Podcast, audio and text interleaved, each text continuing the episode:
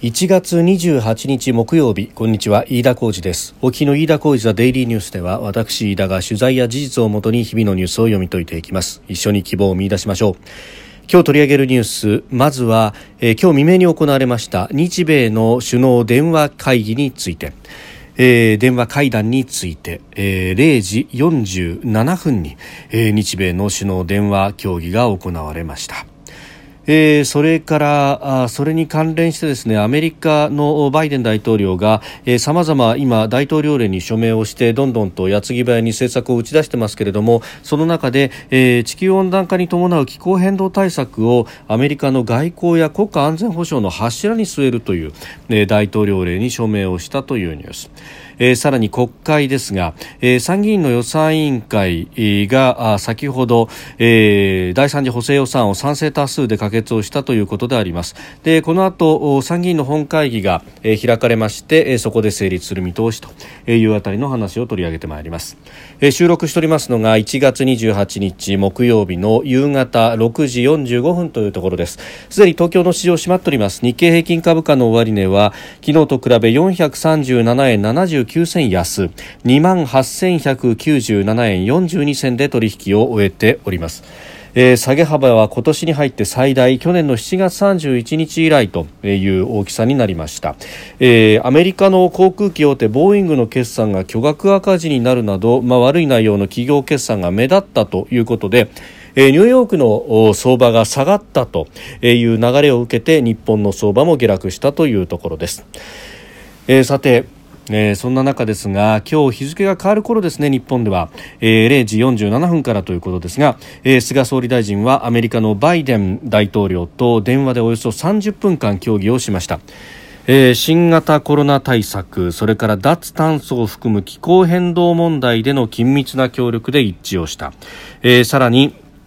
えー、沖縄県尖閣諸島が日米安保条約第5条の適用ということを確認したと、まあ、これは、えー、アメリカ軍の日本の防衛義務の範疇に尖閣も当然あるんだと、まあ、日本としては当然のことですけれどもこれを改めて確認をしたということで、えー、ありました。で、あの日米双方からですねペーパーが出ていまして、え、どういったことをこうやったのかということの報告が出ておりますけれども、え、その日米双方の紙にもですね、えー、この尖閣への日米安保5条適用ということ。で、えー、アメリカの方のホワイトハウスの発表しているリードアウト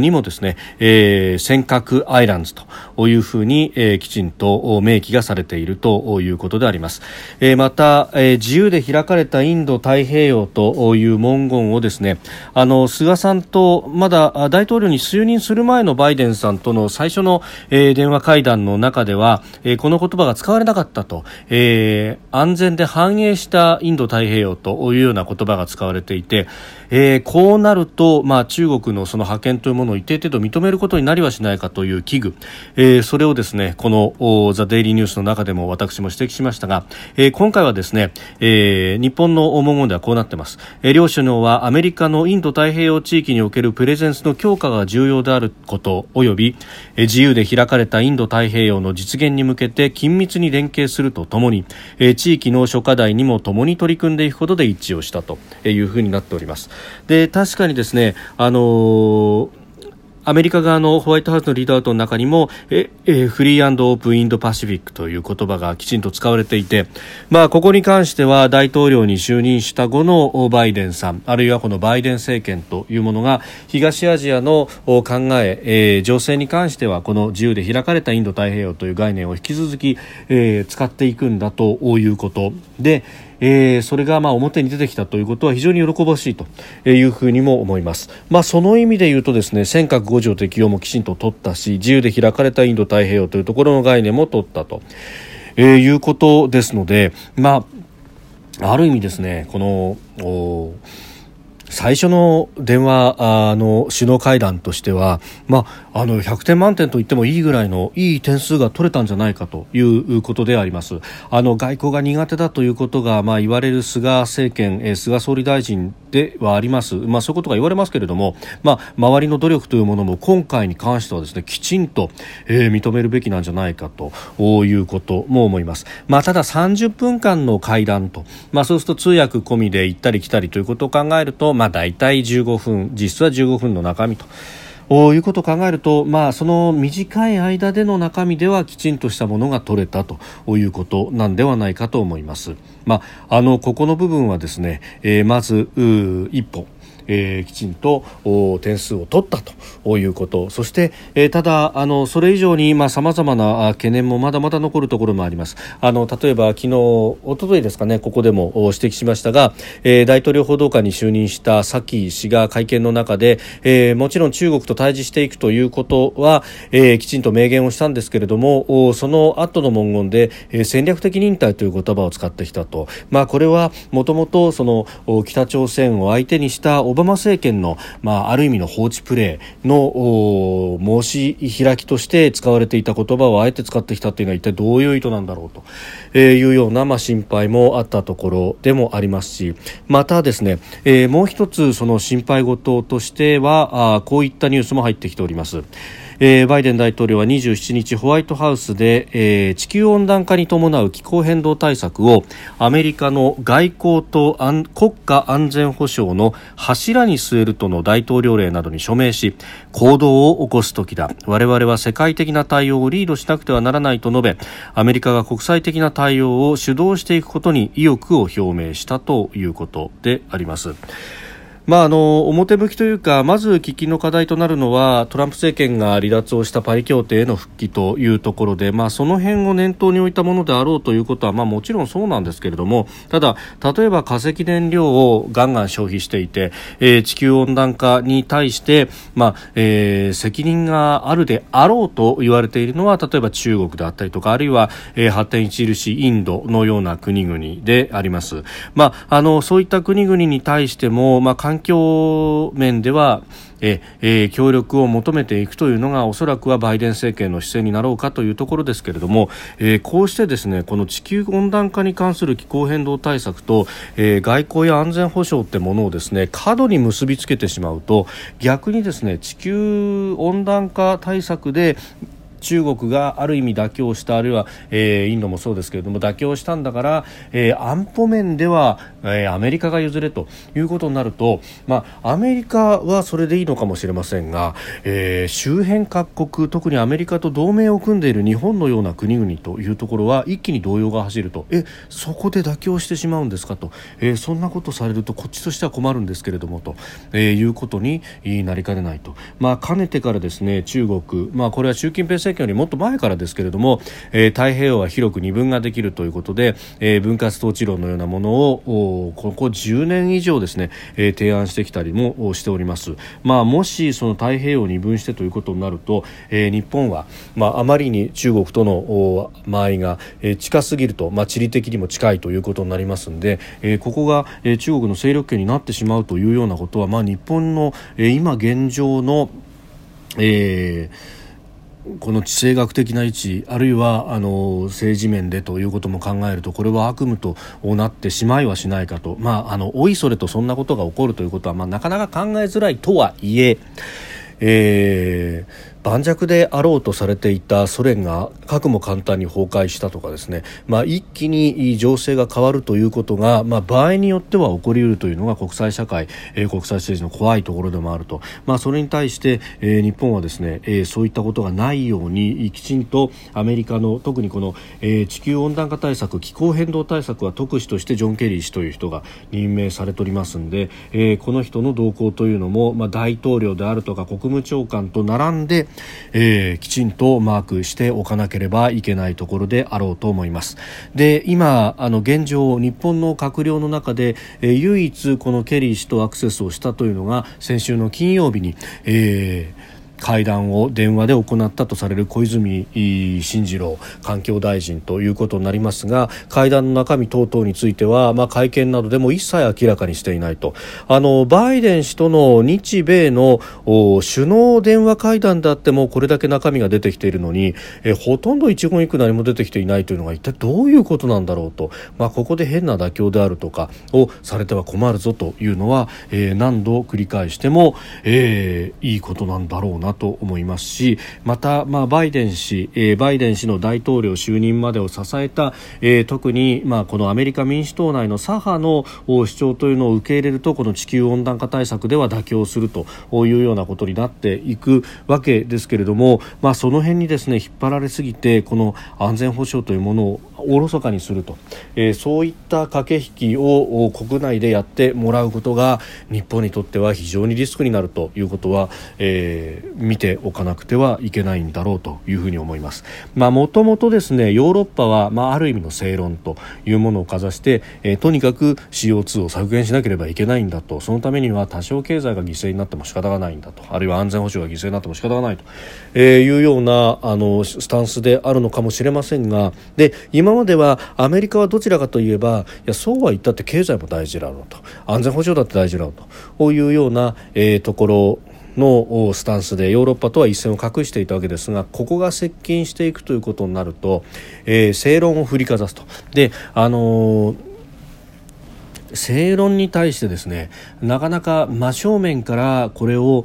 反論をするというのはなかなか難しいということがありますのでここは水面下での作業ということになるのかもしれませんがしかしながら、えー、温暖化対策を立てたがために安全保障がないがしろにされるということになると日本にとっては一大事とあるいは東アジアの安全にとっては一大事ということにもなりかねません。そこの最適解というものを見つけていく努力っていうのが、まあ、日本にも求められるところですしそこにアメリカもコミットすべきなんだろうと、まあ、そのために日本がもっともっと引っ張っていくと、まあ、今回のこの日米の電話首脳会談というのをきっかけにして自由で開かれたインド太平洋大事でしょと。いうところは何度訴えてもいいんだろうなと。いうふうに強く思うところであります。えさて、え続いてというかあ日本の国会についてです、まあ、国会今2本立てで、えー、重要法が走っているという感じで1つが第3次補正、えそしてもう1つが感染症法や新型コロナウイルス対策の、え特別措置法の改正案と。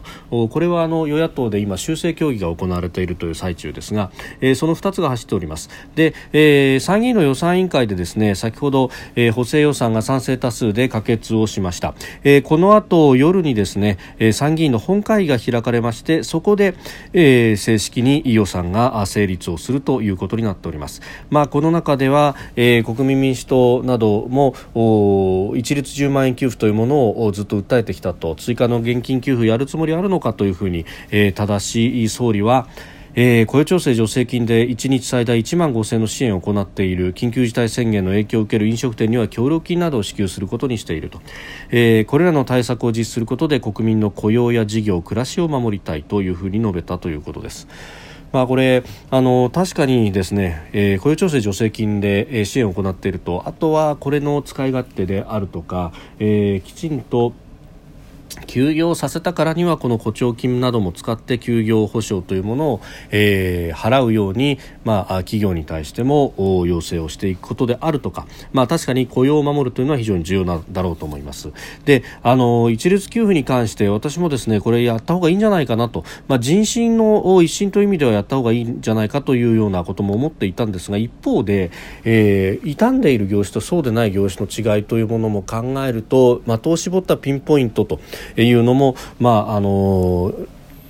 考えなくてはいけないあるいは、えー、もうちょっとこのコロナの感染状況というものがひどくなってきた時にも、えー、給付金というものを考えなくてはいけないのかなということも思います。というのは、えー、今日こんなニュースも入ってきてます、えー、トヨタ自動車がですね5年ぶりに世界販売で首位になったと、えー、2020年は952万台でフォルクスワーゲンを抜いたということであります。まあ、あの前の年と比べると11.3%減で1000万台を割り込んだというところなんですけれどもこれあの10月以降、秋からですね3か月連続で前年実績を上回りそして秋からはアメリカや中国の市場を中心に販売が急回復したということであります。まあ、あの製造業やあるいはあの国内でも、えー、スーパーなどの小売りというものは、えー、かなり調子が良いということも言われていて、まあ、ある意味雇用の受け皿としてそういうところもあったりもするというところでもあるようなんですけれども、まあ、この辺の業種は、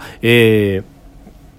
えー、きちんとですねあの収益を上げてもらってで、えー、一方で飲食店だとか、えー、旅行関係の宿泊業であるとか運輸業というものはかなり厳しい状況にありますので、えー、その辺はあのきちんと資金の融通等々で、えー、救っていくという2本立てでもって、まあ、このコロナを乗り切っていかなければいけないというふうに思います、まあ、またあの消費がかなり冷え込んでいるということがあるのでそこで一律の給付金なのかあるいは、えー減税、まあ、消費税であるとかあるいは所得税の算定の見直し等々というところでも手当ができると、まあ、そういったところが、まあ、今後、えー、本予算の審議になっていきますので、えー、焦点になっていくのかなというふうに思います。えー、それからあのコロナ対策の特別措置法や感染症法の改正案、えー、修正協議で、まああの